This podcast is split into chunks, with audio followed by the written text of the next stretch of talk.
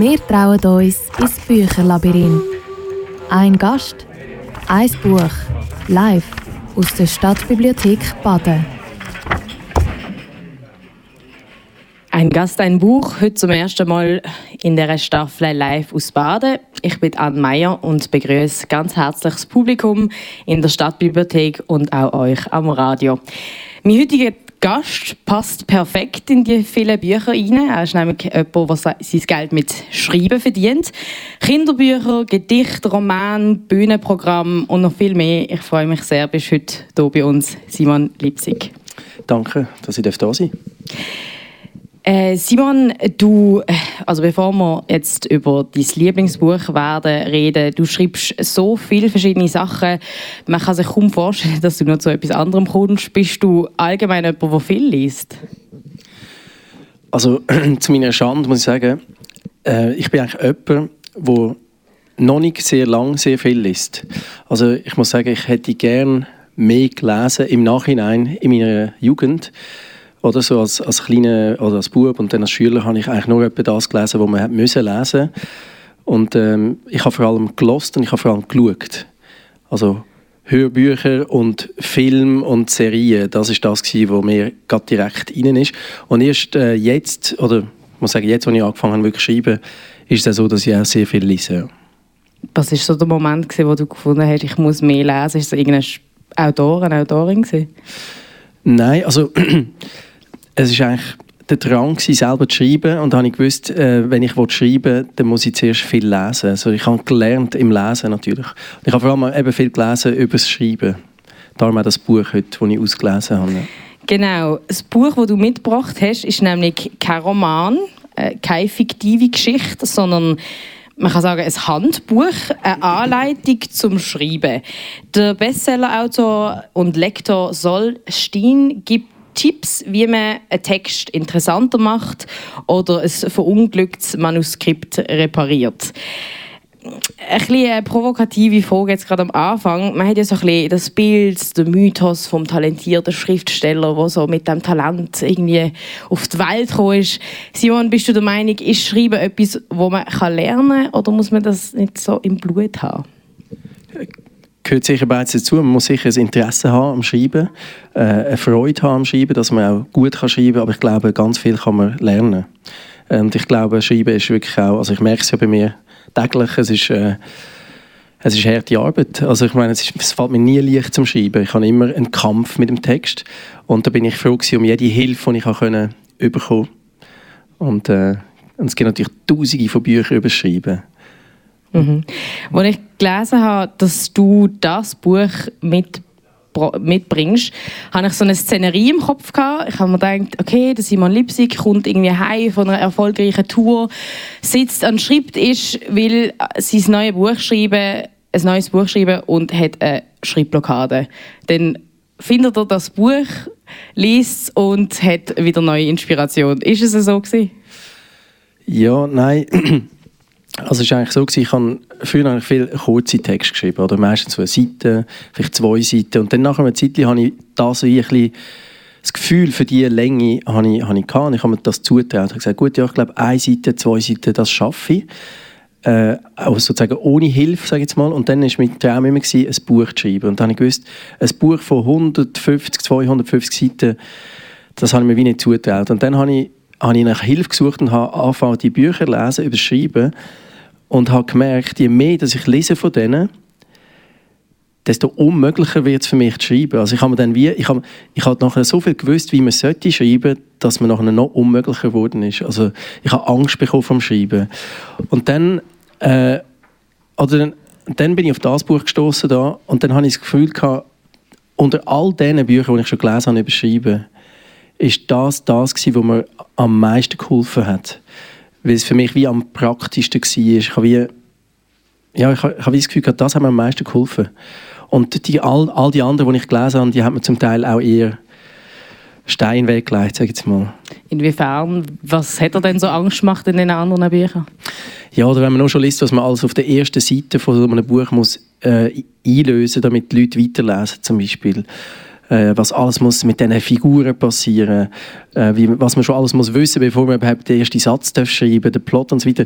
Und das hat sich bei mir angesammelt im Kopf und, und äh, ja, das ist dann quasi wie vor lauter Bäumen den Wald nicht mehr sehen. Also er hat zu viel Information über das Schreiben und nicht mehr der eigenen Intuition vertraut eigentlich. In, über das Schreiben gibt es aber doch auch ein paar Regeln, die man so muss befolgen muss. Wie das Buch aufgebaut ist, das erzählt uns jetzt Ayla Florin von Kanal K. Der im September verstorbene Schriftsteller Sol Steen weiß, wie man ein gutes Buch schreibt. Er ist selber Bestsellerautor hat jahrelang als Lektor für sehr erfolgreiche Autoren und Autorinnen geschafft und ist sogar als Dozent für kreatives Schreiben ausgezeichnet worden.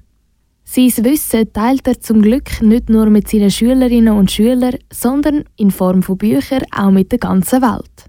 Zum Beispiel auch mit dem Buch über das Schreiben. Kapitel 1 Die Arbeit eines Autors ist vielleicht ganz anders, als Sie denken.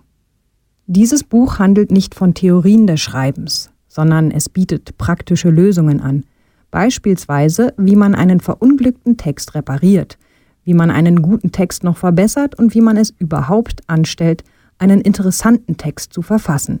In seinem Buch über das Schreiben teilt der Steen sein Wissen über Literatur schaffen. Egal, ob man jetzt an einem Fachtext oder an einem Fantasy-Roman arbeiten will, seine Tipps und Tricks sind eine gute Hilfestellung zum Schreiben.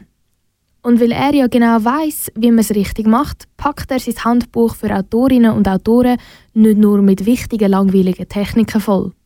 Er schmückt sein Buch über das Schreiben mit spannenden Beispielen und doch auch recht witzigen und hilfreichen Passagen.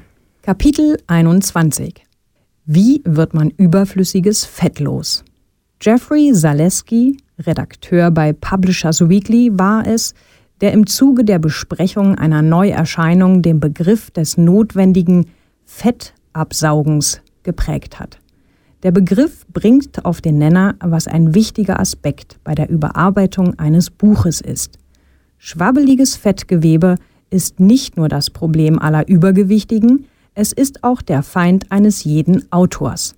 Überflüssige Worte und Sätze lassen einen Erzähltext schwammig werden.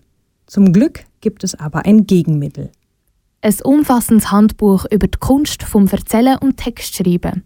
Über das Schreiben vom Solstein für alle Autoren und Autorinnen und für alle, die es noch werden wollen. Jetzt wollen wir natürlich wissen, welche sind die Tipps die dir am meisten geholfen haben aus diesem Buch? Es sind natürlich unzählige. Eben für mich ist das auch eine Art wie ein Handbuch oder ein Kochbuch, wenn man so will. Oder?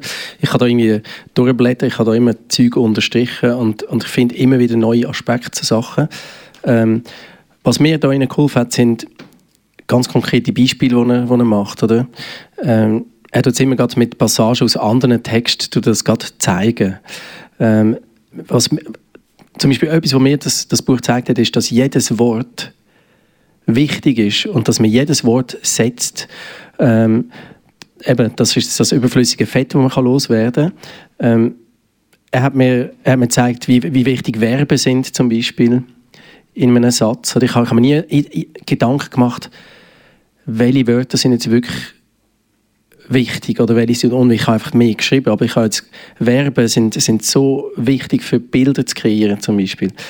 Ähm, also ich muss sagen, es, ist, es klingt so ein bisschen ein Buch über Schreiben, aber eigentlich ist es ein Buch über, über das Leben, kann man sagen. Man lernt viel über, über Menschen da drin, über wie wir ticken, so ein bisschen, ähm, auf was wir angumpen. So, das steht alles ein bisschen da drin.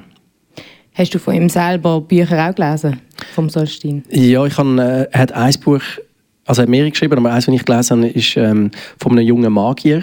Das hat mich noch interessiert. Ähm, da beschreibt ein, ein, ein Bub eigentlich in der Highschool, der dann so ein bisschen, er wird so ein bisschen reingezogen in einen, in einen Mobbing-Fall, sage ich jetzt mal.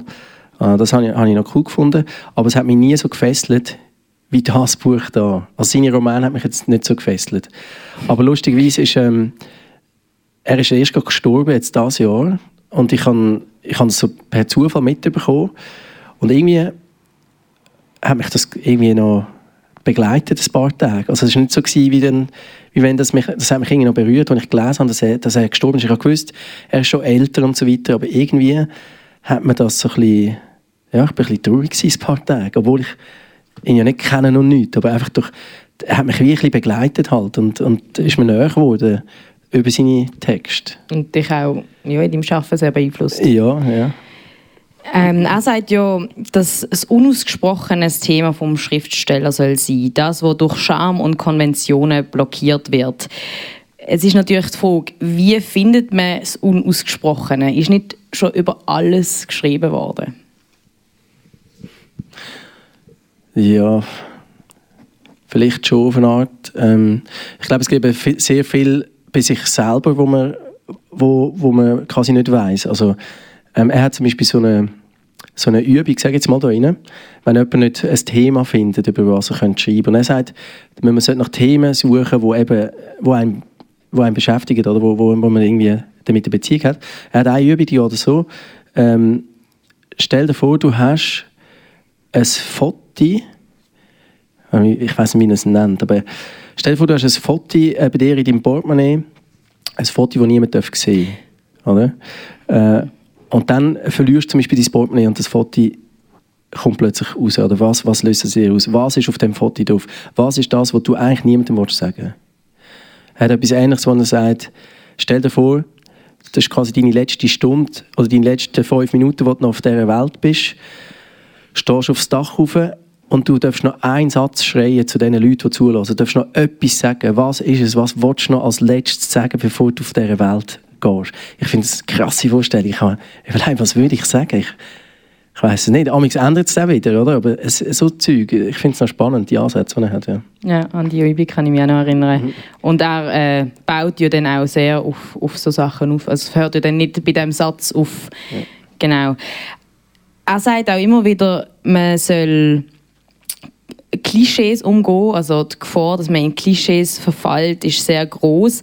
Dort hat es mir ein bisschen gefehlt, ähm, dass er sagt, wie man denn äh, die Klischees praktisch umgeht, wenn es um Figuren und um Handlungsschemen und so weiter geht.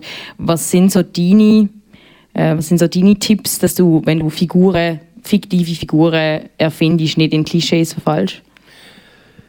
Ähm wenn du es schon mal gehört hast, dann nimm etwas anderes. also wenn du einen Satz schreibst, den du schon mal gehört hast, dann schreib einen anderen Satz, weil es ist wie schade, der ist schon mal geschrieben worden. Aber es ist eben immer so ein bisschen eine Gratwanderung. Ich schreibe Geschichten, wo es extrem darauf ankommt, also wo ich quasi wie aufbaue auf Sachen, wo ich weiß, das kennen die Leute und das kenne ich. Also ein Stück weit sucht man immer nach einem Verbindenden und nach dem, was man kennt, oder? Und dann muss man es aber schaffen, in dem, was man kennt, einen Twist zu finden, wo sie überrascht. Also ähm, ich nehme etwas, wo, wo ich weiß, was sie haben, wo ich kann irgendwie, oder ich, ich habe mal zum Beispiel ein, wir, ein Panini Fußballbild kennen alle oder wissen alle, ein Panini Fußballbild was es ist, auch wenn man selber nicht gesammelt hat, aber man hat vielleicht schon mal davon gehört.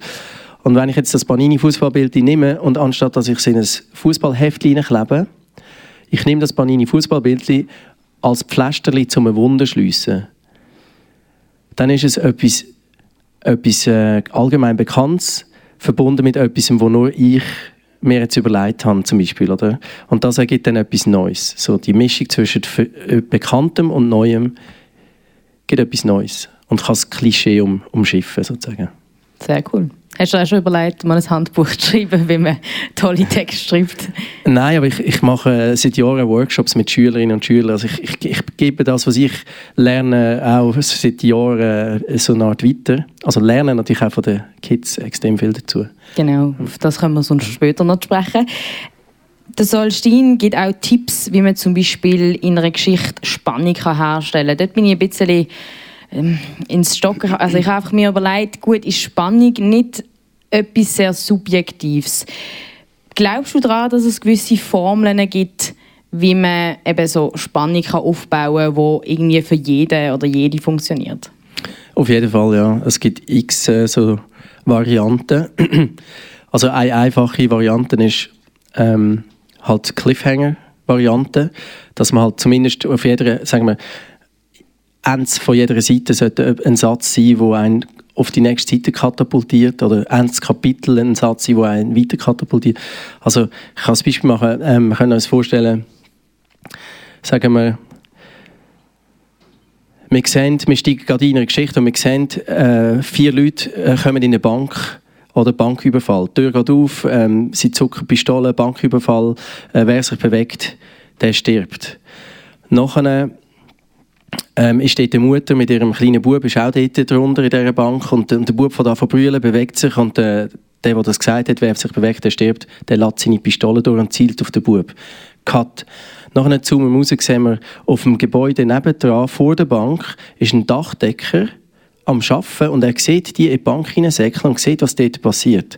Er will die Polizei anrufen, nimmt sein Handy vor, in dem Moment rutscht er vom Dach und er rutscht das Dach aber cut.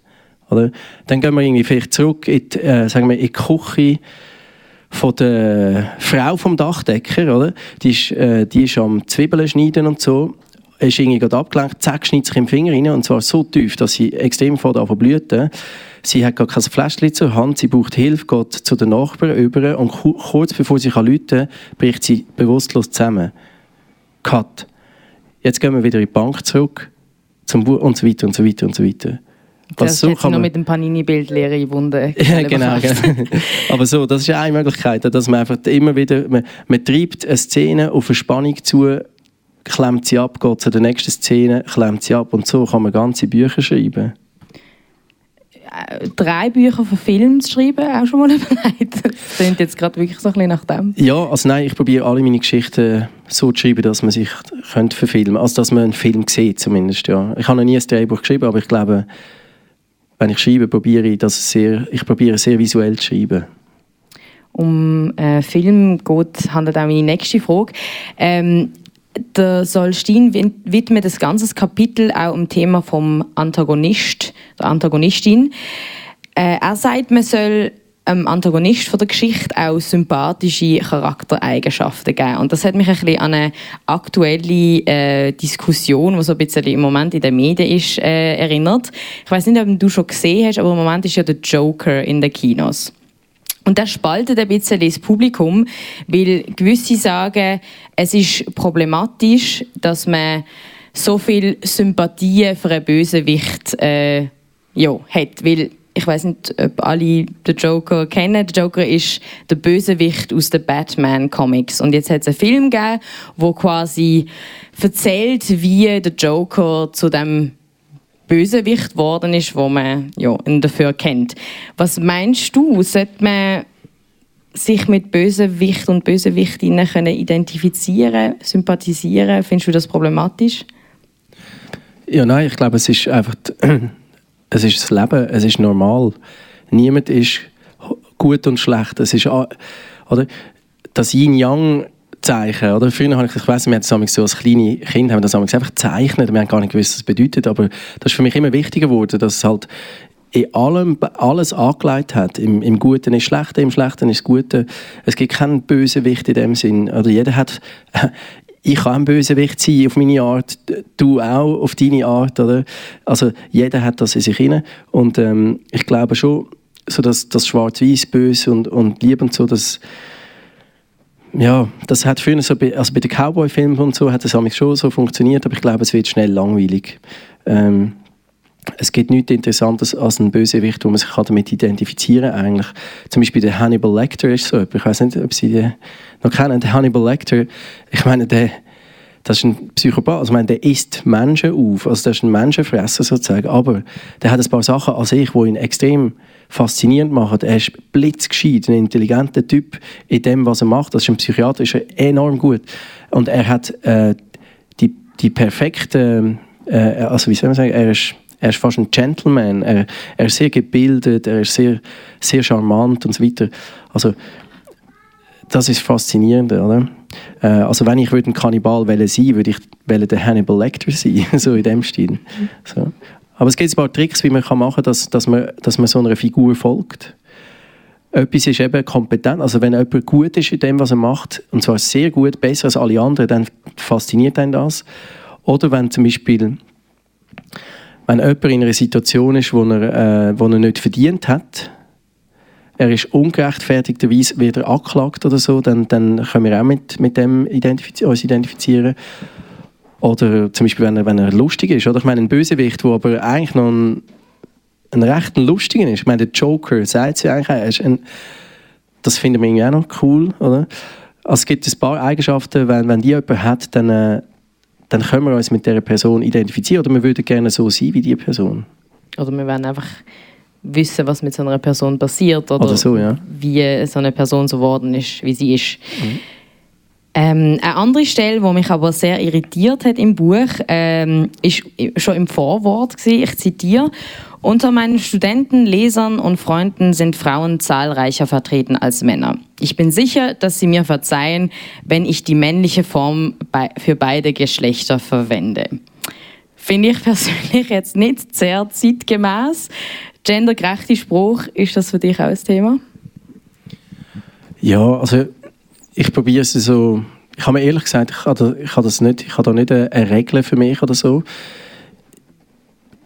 Ich, also wenn ich jetzt jedes Mal müsste schreiben äh, Polizisten und Polizistinnen und, und so weiter und so weiter, wenn es mühsam wird zum Lesen, äh, dann äh, lasse ich das am Text zu lieb, sagen wir es mal so, weg, aber dann benutze ich vielleicht mal eins die weibliche Form oder mal die männliche oder so. Mhm. Aber ich habe das ehrlich gesagt nicht ein, ein Credo für das. Also ich, ich, ich tue das dann der Geschichte äh, ein bisschen unterordnen, sagen wir es mal so. Aber du bist, also du siehst schon, dass wenn man natürlich irgendwie Student oder Freund oder Arzt oder was auch immer liest, dann hat man natürlich dann schon auch tatsächlich dann eben ein Bild von einer männlichen Person vor sich. Ja, je nachdem schon. Und wenn ich das Gefühl habe, äh, es ist dort nicht gut, dass man das hat, dann, dann schreibe ich es anders. Mhm. Aber amigs spielt es auch wie keine Rolle. Es kommt ein bisschen darauf an, ob es wichtig ist in dem Moment, mhm. dass, man, dass man jetzt eine Frau, eine Frau vor sich sieht oder ein Mann, dann, dann macht das. Aber wenn es jetzt, wenn's jetzt wie nicht so darauf ankommt, kann es sein, dass ich die eine Form wähle oder die andere. Alles klar. Ja, wir haben jetzt eigentlich schon äh, einige anspruchsvolle Themen behandelt. Ich glaube, äh, es ist jetzt auch mal Zeit für eine kleine Auflockerung. Unsere Gäste dürfen sich auch immer Musik wünschen. Du hast mir eine ganze Liste von Songs geschickt. Ich habe jetzt gedacht, ich äh, wähle die, äh, den deutschen Titel aus von Zweiraumwohnung. Was ist dein Bezug zu diesem Lied? Genau. Ich habe alles Lieder gewählt, wo ich, ich muss vielleicht noch ganz kurz dazu sagen, ich bin eigentlich jemand, der nicht so viel Musik lost. Ähm, aber wenn ich Musik höre, dann fällt mir das sehr ein. Also ich bin eigentlich, ich kann zum Beispiel nicht schaffen und Musik hören. Ab und zu geht es, dann kann ich so klassische Musik hören, so, aber wenn, wenn es nur schon Gesang hat, das geht für mich nicht, weil ich höre dann an.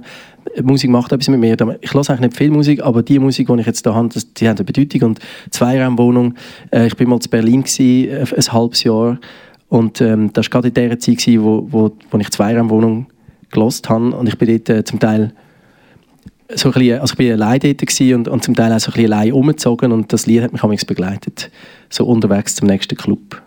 Auch eine Band, die sehr inter interessante Texte schreibt. Ein Lied, das perfekt in den Sonntagmorgen passt, bleibt geschmeidig von Zweiraumwohnung.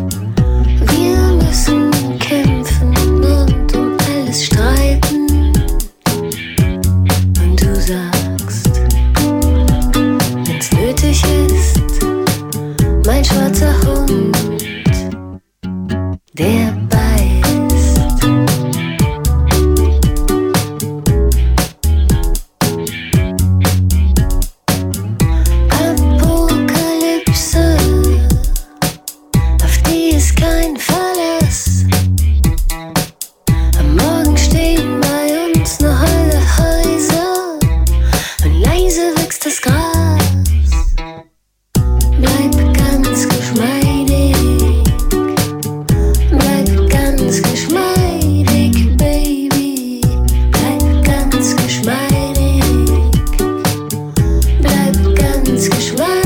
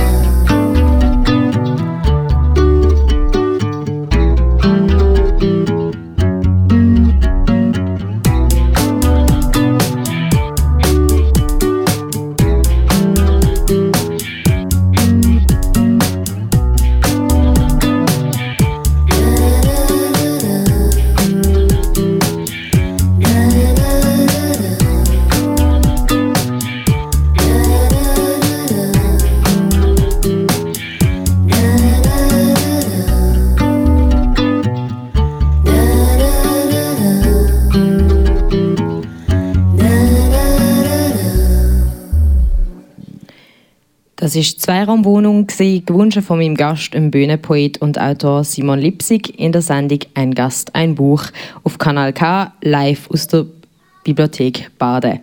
Ich habe es vorhin schon gesagt, du schreibst Kinderbücher, Romane, trittst als Slam-Poet auf. Was macht dir am meisten Spaß? ähm, ich muss sagen, all diese Formen haben etwas für sich. Ähm, also natürlich der Live-Auftritt ist immer mega schön, weil man gerade das Feedback bekommt, weil man gerade irgendwie halt die Leute sieht, Reaktionen sieht. Man, man kann das gerade wie überprüfen, was man gemacht hat, ob das irgendwie funktioniert. Ob es irgendwie, man kommt viel zurück über. Ähm, es passiert, dass ich auch, ich meine, ich kann auch auftreten, wenn ich, wenn ich mal nicht so fit bin, oder? Ich bin ja schon krank auf der Bühne gestanden und ähm, es ist krass, was das mit einem macht. Es gibt einem einen Kick und äh, es gibt einem Kraft. Also ich bin, ich bin nachher eigentlich immer sehr beschwingt nach einem, nach einem Auftritt. Das hat etwas für sich, das Live. Auf der anderen Seite, wenn ich zu viel Live-Auftritt habe, dann habe ich immer wieder den Wunsch, jetzt würde ich eigentlich am liebsten einfach mal drei Wochen lang einfach können in Ruhe für mich ansitzen und an etwas arbeiten, schreiben. Das hat auch eine extreme, also es gibt, es gibt mir sehr viel. Wenn ich, wenn ich zum Beispiel gerade in dieser Bibliothek habe ich mein letztes Buch, große große Teil von meinem letzten Buch habe ich da geschrieben und ich weiß, ich habe mal eine Phase gehabt, da ich wirklich bei drei Wochen am Stück arbeiten und dann kommt man so in den Rhythmus rein und ich habe gewusst, okay, heute schreibe ich das Kapitel und das und, und das hat auch so einen Sog gegeben. Ich bin so wirklich zufrieden gewesen irgendwie. Ähm, das hat auch etwas für sich. Ähm, Kinderbücher zum Beispiel, da, da arbeite ich halt auch viel mit, zum Beispiel mit Zeichnern noch zusammen. Das ist mega lässig, oder mit jemand anderem zusammenarbeiten und, und irgendwie die Künste zu verbinden. Also ich mache alles, mache alles sehr gerne. Aber ich glaube, ich könnte nicht nur das eine machen. Ich brauche die verschiedenen Formen. Ja. Die Abwechslung. Wenn du dich an so eine fiktive Geschichte ansetzt, was inspiriert dich für so Geschichten? Das ist immer recht schwierig. Es kann eben eigentlich alles sein. Es kann ein Wort sein. Ähm, oder jetzt vorher beim Lied äh, von der Zweiraumwohnung. Geschmeidig. Ohne das Wort wäre das, also bleib ganz geschmeidig oder bleib ganz cool oder so. Das hätte für mich jetzt hätte mir jetzt äh, keinen Kick gegeben, bleib geschmeidig. Das kann das Wort sein, das mir, wo mir gefällt.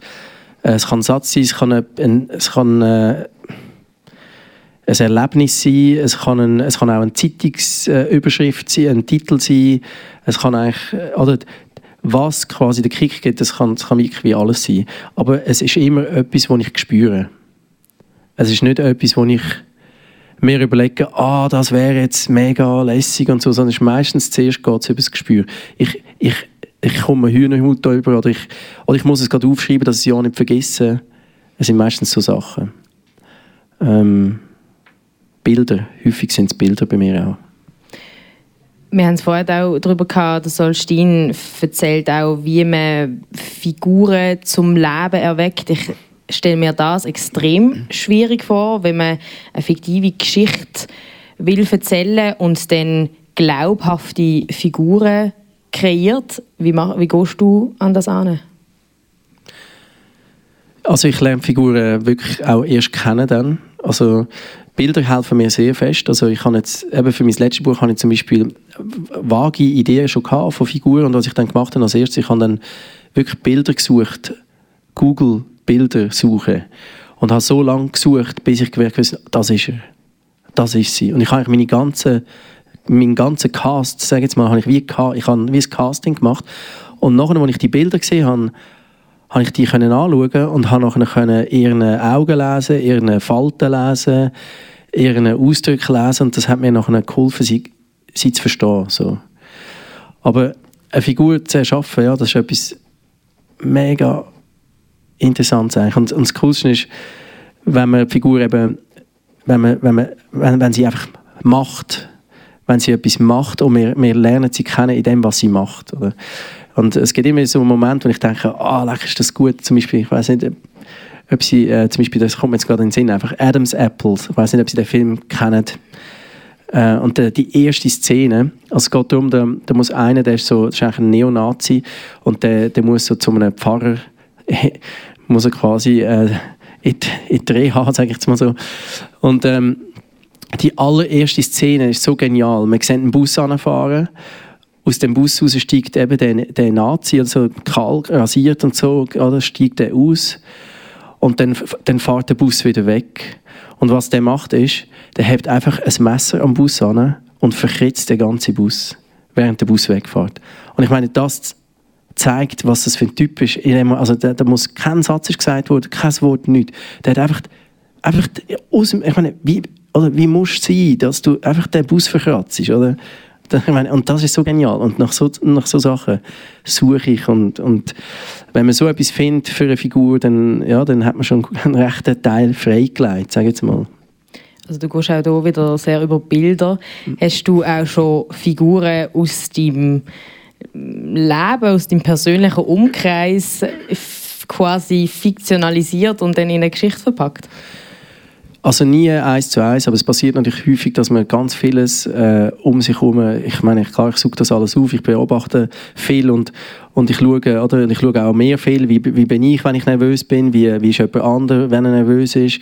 Und dann irgendwann gibt es einen Mix aus dem, oder dann, dann sehe ich vielleicht, aha, okay, sie, sie spielt jetzt immer mit den Haaren, vielleicht, oder, keine Ahnung, oder dann so etwas baue ich dann vielleicht mal ein, aber, aber ich mache nie so, dass man, dass man das Gefühl hat, ich habe jetzt eins zu eins eine Figur reingenommen, weil ja, das, da wäre mir auch wie nicht wohl dabei. Gut, es wäre ja auch eine Möglichkeit, sich zum Beispiel mal an jemandem zu rächen oder so. Ja, gut. Ja. das könnte man, könnte man schon. Ja, nein, aber es ist eigentlich immer ein Mix. Ich muss sagen, es ist alles ein bisschen ein Mix. Ja. Aus gelosstem, gelesenem, erfundenem, erlebtem. Du eben schreibst verschiedenste Texte äh, für Theater, eben für die Bühne, Roman, Kinderbücher. Was hast du noch nicht gemacht, auf was du noch Bock hättest? Oh, ähm, also ich habe zum Beispiel noch nie ein Theaterstück geschrieben, in dem Sinn, wo nur aus Dialog besteht. Das habe ich noch nie gemacht. Ähm, das würde mich mal noch reizen, weil ich, ich erlebe es manchmal, wenn ich lese, wenn ich Dialog lese, wie schnell, dass man innerhalb von diesen Dialogen, wie schnell man eben auch die Figuren kennenlernt und das würde ich sehr gerne können und ich würde es sehr gerne mal ausprobieren. Ich glaube, das wäre mal etwas, was mich reizen ja in die Richtung. Und Film, drei Bücher, wie wir vorher ja, schon gesehen haben. Fall, ja, Film wäre natürlich grossartig. Wobei es ist immer so ein bisschen, ähm, oder ich arbeite sehr, wie soll ich sagen, halt allein. All, all mein Zeug entsteht halt sehr allein. Und durch das bin ich auch so ein bisschen Control-Freak, muss ich sagen. Also ich habe rechte Vorstellungen, wie es sein für mich und Und jetzt in einem Film, oder, wenn ich mir das vorstelle, sobald du dann die Geschichte weg ist, dann oder, das hängt so viel da. Ich, ich staune nämlich, wie ein Film kann bis ins letzte Detail gut sein, weil da muss nur ein Schauspieler drin haben, der irgendwie nicht ganz glaubwürdig ist oder und das kann den ganzen Film kaputt machen. Also, das ist ein Wunderwerk, so einen Film zu kreieren mit Hunderten von Leuten, die mitmachen. Und dass das am Schluss verhebt, das ist unglaublich. Auf der anderen Seite äh, stelle ich mir auch nichts Schönes vor, als wenn man eben in so einer Gruppe kann etwas erschaffen kann, wenn es funktioniert, oder? Wenn man eben nicht findet, nein, der Satz muss jetzt so bleiben, wie ich habe den so geschrieben. Wenn man findet, nein, hey, deine Idee ist noch viel cooler, oder? Jetzt machen wir es zusammen. Das wäre für mich das Größte so etwas, ja. Du hast aber auch schon vor dem Schreiben äh, andere Sachen gemacht. Du hast ursprünglich Politikwissenschaft studiert, hast dann zuerst als Journalist geschafft und dich dann entschieden, dich aufs kreative Schreiben zu fokussieren. Was hat es gebraucht für diesen Wechsel? Auch zwei, drei Negativbeispiele. Äh, ich habe ich, ich hab nie genau gewusst, was ich will werden ich habe gewusst, ich gerne Geschichten erzählen, aber dass ich das mal als Beruf mache, habe ich eigentlich nie gewusst. Hat, hat mir auch niemand irgendwie gesagt, mach doch das. Ähm, ich habe das dann so ein bisschen wie eben nebenher gemacht und habe aber, äh, also eben Auftritt, habe ich viel, die Slams habe ich gemacht, die Auftrittslams, aber, aber von dem habe ich dann nicht können leben und habe dann irgendwie mal noch, zum Beispiel bei so einer Kreativfirma geschafft, sage ich jetzt mal. Die haben Ideen entwickelt und ich has dort, äh, und das war so eine, das so eine krasse Zeit, gewesen. dort haben ganz viele junge Leute geschafft aus der ganzen Welt. Schon, also wir haben angefangen jetzt 40. Nach zwei Wochen sind wir noch 20 gewesen. Es war so, so die Art Arbeit gewesen. Also man ist wie ausgesucht worden, hat mega viel geschafft, hat es aber auch sehr lässig gefunden. Ich stelle mir so vor, wie Google oder so damals so, so eine, ja, ich habe das vier Monate ausgehalten äh, dort und nachher musste ich gehen und ich kann, ich kann zum Teil nachher noch wirklich, ich bin fast ein traumatisiert von dieser Arbeit in dem Sinn, weil es ist so unter Zeitdruck, äh, ja, es ist wie einfach so ein Erlebnis gewesen, dass ich mir sagen, ich will nie mehr angestellt sein und so unter den Knuten sein, wie ich es dort war. Ich möchte können selber bestimmen, wie viel das ich gebe und wann dass ich Pause mache und so weiter und so weiter. Also hat es wieder gebraucht, so ein bisschen das Negative, zu sagen, weißt du, jetzt ist es mir egal, ob es funktioniert, mein Ding, aber das kann ich nicht mehr machen, so, das andere. Aber der Workshop, das sind keine kreativen Texte, dort hat man müssen journalistische Texte schreiben. Also es ist eigentlich darum gegangen, man hat Ideen entwickelt für, für Firmen auf der ganzen Welt. Also die, zum Beispiel, also es ist darum gegangen, ja, wie, wie wie sieht das neue Schiebedach aus von BMW oder so Zeug kann es sein oder wie es könnte alles sein oder jede, jede Idee ist entwickelt worden wo man hätte können ähm, es ist eigentlich nicht ums Schreiben gegangen. Lustigerweise habe ich dort nachher, ich habe extrem viel gelernt dort, in dieser kurzen Zeit.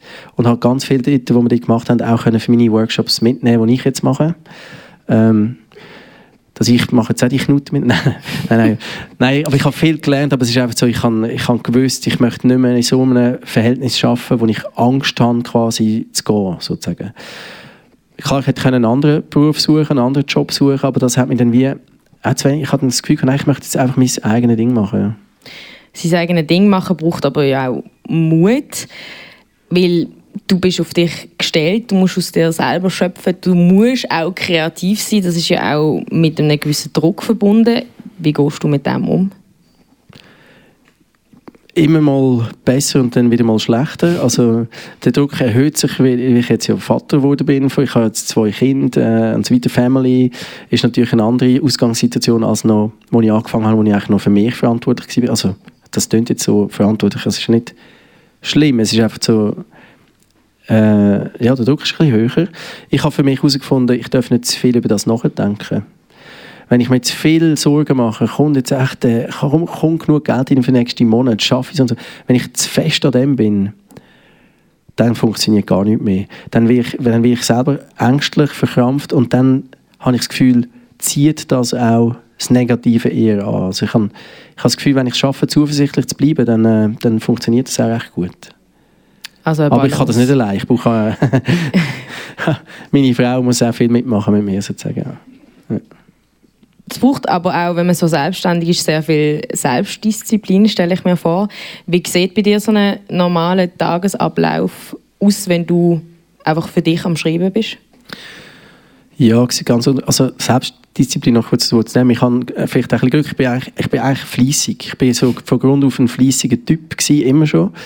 Ähm, ich bin vielleicht, zum Beispiel in der Schule, ich bin nie, oder ich, ich habe nie, ich habe nie jetzt einfach locker die Schule gemacht, aber ich bin immer relativ fleissig gewesen, wenn ich gewusst habe, ich muss jetzt einfach machen. Also das hilft, ähm, dass ich das so grundsätzlich bin. Ich bin nicht ein fauler Mensch, ich bin eigentlich jemand, wo ich möchte, ich möchte etwas machen.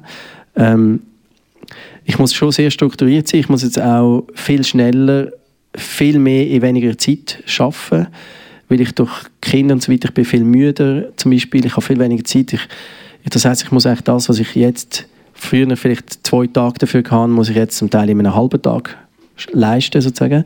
Ich komme schneller zum Punkt auch beim Schreiben ähm, und ich schreibe an anderen Zeiten. Also jetzt zum Beispiel wegen dem Tagesablauf, wenn du gefragt hast.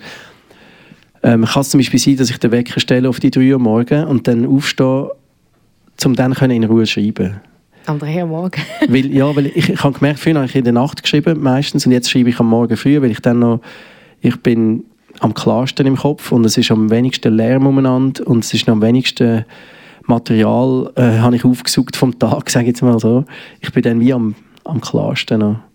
Aber ich stelle mir jetzt mal vor, einen Text, den man am 3 Uhr morgen schreibt und einen Text, den man am 10 Uhr morgen schreibt, das, da gibt es wahrscheinlich schon Unterschiede, oder? Ja, eben bei mir ist es so, dass der am 3 Uhr morgen dann besser kommt, ja. Sehr spannend. Ähm, wir haben es vorher schon, du hast es vorher schon angesprochen, du äh, schreibst nicht nur, sondern du lernst auch schreiben, wie auch äh, der Autor von deinem Lieblingsbuch. Du gibst Workshops in Schulen, also vor allem junge Leute äh, lernst du schreiben. Wie muss man sich so einen Workshop vorstellen? Was sind dort die Aufgaben? Also ähm, das Wichtigste ist, es ist eigentlich immer, es ist eigentlich äh, die Kinder oder die Schülerinnen und Schüler, die kommen, die, eigentlich, die sind eigentlich immer am Spielen bei mir. Also man hat das es ist eigentlich mehr, man ist am Spielen. Und zwar, ich habe mich zurückerinnert, ähm, ich bin zum Beispiel, Mathe war nie mein, mein Ding gewesen. und ich habe mich zurückerinnert, dass es mal einen Moment gegeben hat, wo ich Mathe sehr gerne hatte. Und zwar in der Primarschule haben wir mal äh, Kopfrechnen Fußball gespielt an der Wandtafel. Die zwei Teams gegeneinander und es ist darum gegangen, wer kann das Goal schiessen, wer kann schneller die Rechnung lösen im Kopf. Und dort bin ich extrem dabei gewesen. Ich kann, obwohl ich Mathe nicht gerne kann und eigentlich Kopfrechnen nicht so mein Ding war, aber ich wollte das Goal schiessen und, und dort bin ich gut gewesen. Und, an das Prinzip habe ich mich erinnert, als ich meine Workshops so ein bisschen angefangen habe. Und ich habe gesagt, hey, auch jemand, wo, wo jetzt, ich meine, ich kann zum Beispiel auch Rechtschreibung, ist auch nicht mein Ding. Ich kann nicht gut, äh, orthografisch bin ich wirklich nichts. Also, und ich habe gesagt, hey, wer, wer bei mir möchte kommen, der, da darf, nicht, äh, da darf sich keine Gedanken mehr machen über, über Rechtschreibung und, und so weiter. Und eigentlich mag ich gar nicht schreiben, sondern es soll Fun sein. Also, für mich ist es ein Krampf zum Schreiben, aber bei mir im Workshop, die, die kommen kann schreiben, die sollen Fun haben. Also, das ist für mich das Prinzip. Und dann äh, das andere Prinzip ist vom immer, immer ganz kleine Häppchen. Also zuerst schreiben wir vielleicht ein, ein Wort, dann schreiben wir einen Satz, dann schreiben wir einen Abschnitt, dann schreiben wir vielleicht eine, eine Szene, Maximum. So, aber es geht sehr rasant, sehr schnell. Und wenn jetzt das Kind zu dir kommt und sagt, ich schreibe mega gern, aber ich weiß nicht über was schreiben, wie, was, was sagst du dem Kind? Ja, das ist eben lustig. Ich kann, bei mir selber ist es so, oder? ich bin sehr ratlos, wo, wo soll ich, was soll ich schreiben, wie soll ich es machen und so. Aber bei anderen fällt es mir recht einfach, relativ schnell Hilfe zu geben oder, oder Ideen zu entwickeln. Ich weiß auch nicht, vielleicht ist es vielleicht dann wie eine Art Distanz haben. Aber meine erste Frage an das Kind wäre so, ja, hast du ein Hobby? Was machst du gerne? Wo, ich muss wie herausfinden, wo liegt, wo, wo fangen die Augen an zu glänzen oder wo, wo fängt es plötzlich an zu erzählen, ohne dass es sich Gedanken macht über die Worte und so. Also, wo, wo liegt Freude? Wo, wo treibt es dich vom Herz an? Dort musst du weiter graben, sozusagen. Kommen wir wieder zu dir zurück. Ähm, der Solstin sagt auch, es ist wichtig als Autor, als Schriftsteller, einmal ein bisschen zu provozieren, Sachen zu sagen, die sonst niemand wird aussprechen und so. Auch du in deinen Comedy-Programmen ähm, provozierst auch ab und zu gern. Hast du dich auch schon selber zensiert, um ein grösseres Publikum anzusprechen? Also ich bin jetzt nicht der, der wo sozusagen möchte provozieren. Ich bin eigentlich ich bin auch jemand, der nicht sehr gerne Konflikt hat oder so. Ich bin eher so ein bisschen Was eigentlich nicht gut ist, beim Schreiben sollte man den Konflikt suchen natürlich.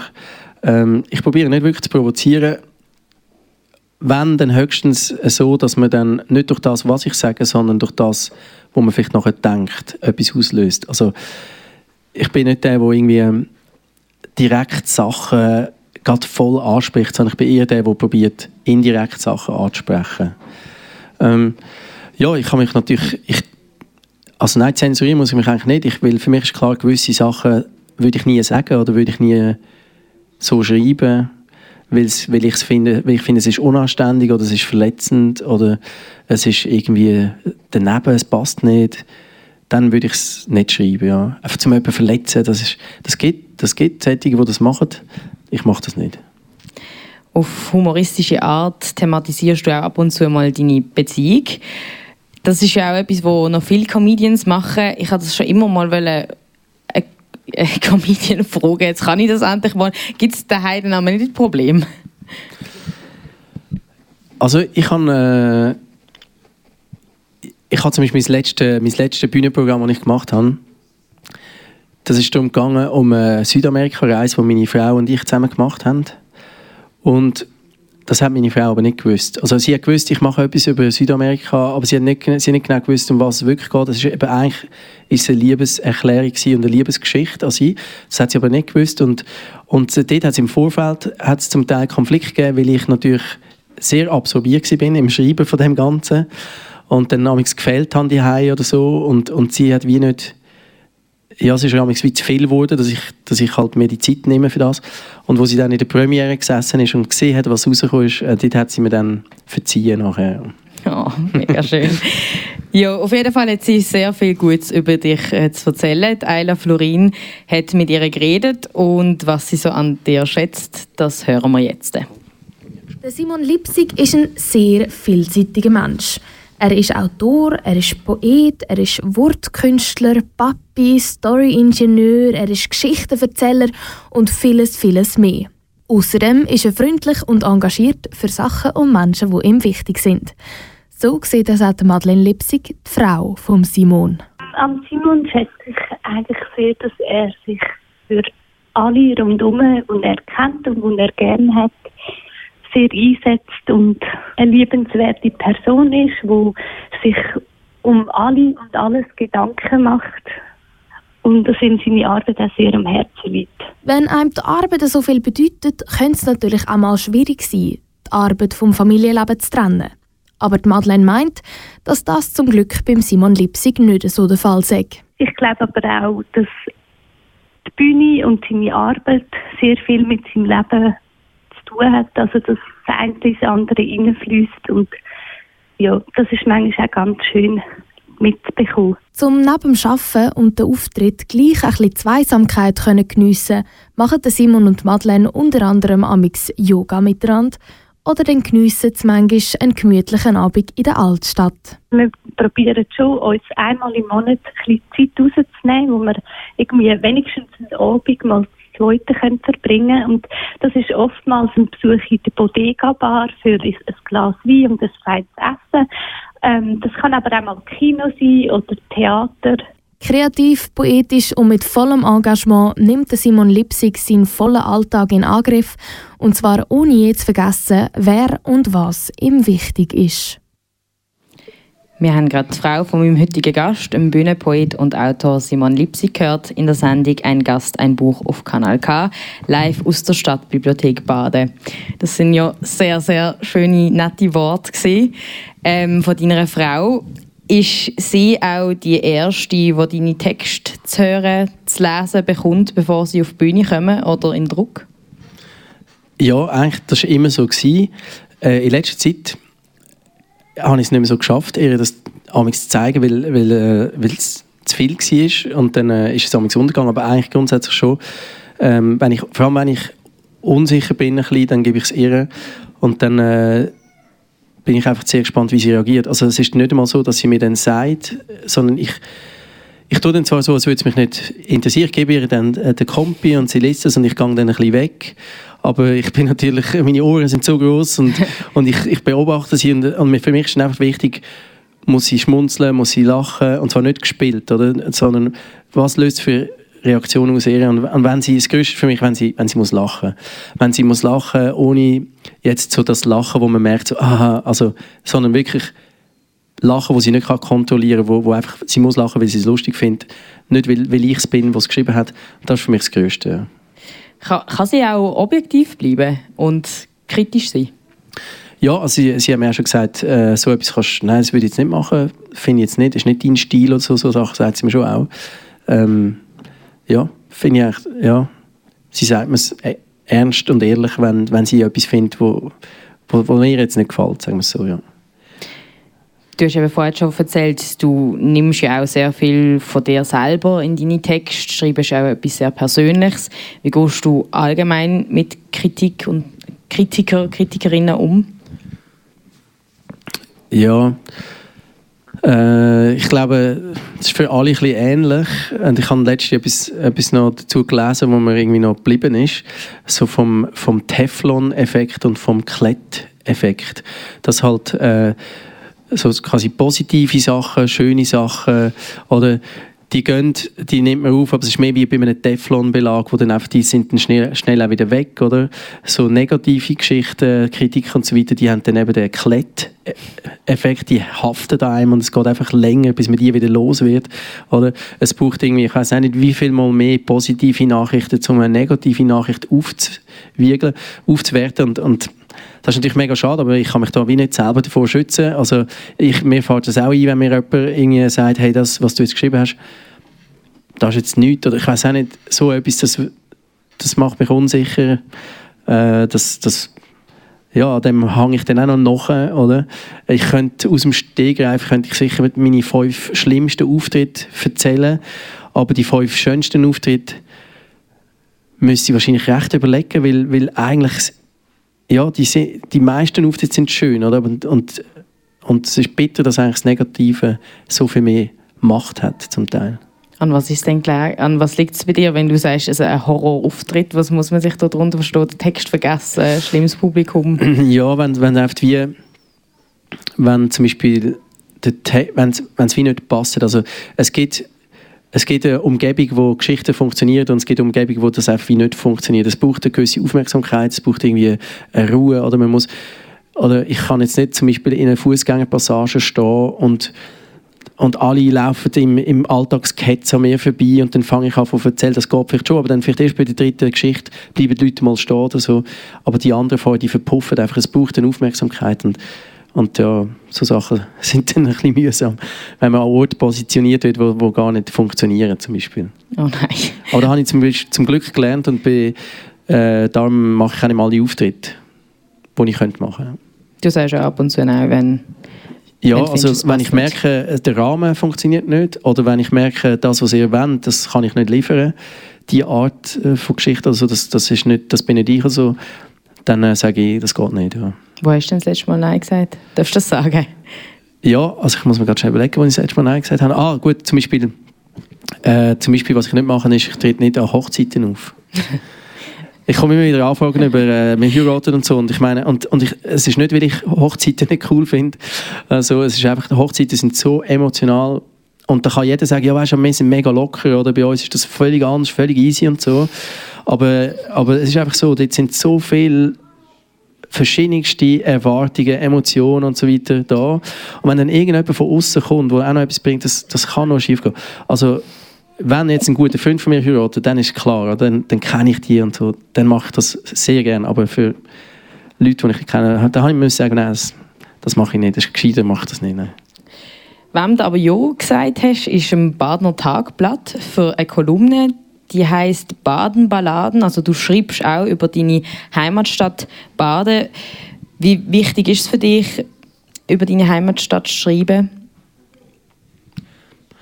Ja, ich finde es halt mega schön, dass ich die Möglichkeit habe, darüber weil ich da, habe ich halt, weil ich da lebe, habe ich da halt auch so sehr viel Erlebnis und Ideen und so. Und ähm, es ist für mich lässig, äh, die Möglichkeit zu haben, über das, über das zu schreiben.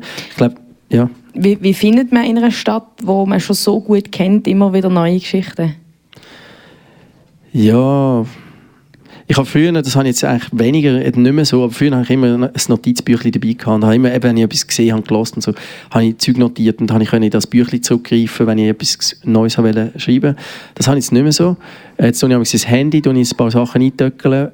Aber jetzt, jetzt bei dieser Kolumne ist es zum Beispiel meistens so, einen Tag vorher oder so, fährt es langsam an, so, okay, äh, du musst etwas abliefern, du musst etwas abliefern und dann kommt es sehr darauf an, wo, wo ich gerade bin, wo ich gerade stehe, gefühlsmäßig, was gerade, vielleicht gibt es mal etwas, was gerade brennt, irgendwie an Themen, aber meistens ich tue sehr aus dem Persönlichen schöpfen dort. Ja. Über die Stadtbibliothek hast du schon mal etwas geschrieben? Äh, ja, die Stadtbibliothek habe ich auch schon geschrieben. Ich habe schon über Bücher geschrieben, über das Lesen geschrieben. Ja, ja, doch, das habe ich glaube ich auch schon eingebaut. Ja. Sehr schön. Wir sind aber jetzt leider auch schon äh, am Ende von dieser Stunde angelangt. Bleibst du jetzt noch ein bisschen da und schreibst? Nein, jetzt ist Sonntag, jetzt äh, gehe ich nachher mit der Family auf Baldeck rauf. Sehr schön. Die nächste Sendung von «Ein Gast, ein Buch» findet am 1. Dezember in Aarau statt. Dann werde ich mit der Journalistin Miriam Sauter über den feministischen Klassiker «Häutungen» reden. Ich danke dir, Simon, ganz, ganz fest für das tolle Gespräch und euch allen einen wunderschönen Sonntag und eine gute Zeit.